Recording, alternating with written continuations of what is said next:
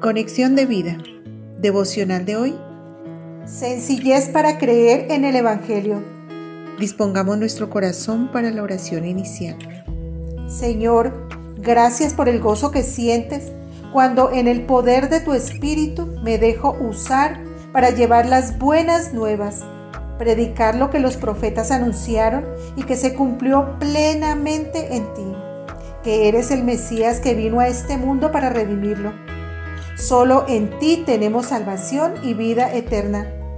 Dame de nuevo para hablar y mostrar al mundo que puedes transformar vidas para tu gloria y honra. En Cristo Jesús. Amén. Ahora leamos la palabra de Dios. Lucas capítulo 10 versículos 21 al 24. En aquella misma hora Jesús se regocijó en el Espíritu y dijo, Yo te alabo, oh Padre, Señor del cielo y de la tierra, porque escondiste estas cosas de los sabios y entendidos y las has revelado a los niños. Sí, Padre, porque así te agradó.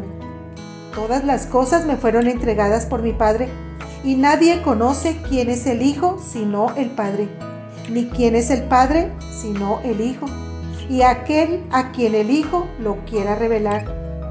Y volviéndose a los discípulos les dijo aparte, Bienaventurados los ojos que ven lo que vosotros veis, porque os digo que muchos profetas y reyes desearon ver lo que vosotros veis y no lo vieron, y oír lo que oís y no lo oyeron.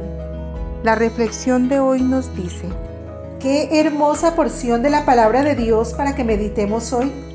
La oración de Jesús, donde manifiesta la relación que atesora con el Padre Celestial y cómo se regocija en el Espíritu, dando gracias a Dios por la misión exitosa de los 70 discípulos que envió a predicar. Resalta la sencillez con la que aceptaron el Evangelio, la manera en que conocieron a Jesús y se dejaron llenar de su gracia, no como muchos que se creen sabios y endurecen el corazón a su palabra. Primera de Corintios 1 del 26 al 27 dice, pues mirad, hermanos, vuestra vocación, que no sois muchos sabios según la carne, ni muchos poderosos, ni muchos nobles, sino que lo necio del mundo escogió Dios para avergonzar a los sabios, y lo débil del mundo escogió Dios para avergonzar a lo fuerte.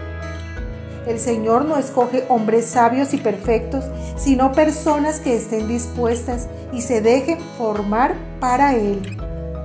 Por eso Dios nos dio a los indignos una dignidad propia, a los que estábamos muertos en pecados, vida eterna, a los que no teníamos valor a los ojos del mundo, importancia, porque le costamos la sangre de su Hijo. El cristianismo redime y direcciona a las personas hacia una nueva posición espiritual. Como dice Colosenses 3 del 2 al 3, poned la mira en las cosas de arriba no en las de la tierra, porque habéis muerto y vuestra vida está escondida con Cristo en Dios. Para que sus discípulos pudieran hablar de Dios, lo que Jesús hizo fue mostrar a Dios a través de su vida, su mente y su corazón. Él es la consumación de toda la historia. Es el que todos los profetas anunciaron y el que todos los santos y reyes esperaban ellos tuvieron el privilegio de ver y oír al Mesías en persona. Por eso Jesús los llamó bienaventurados. Si queremos saber cómo es Dios, solo debemos acercarnos a Cristo y conocerlo a través de su palabra. Que el Señor pueda decirnos, bienaventurados los que no vieron y creyeron. Juan capítulo 20 versículo 29 parte B.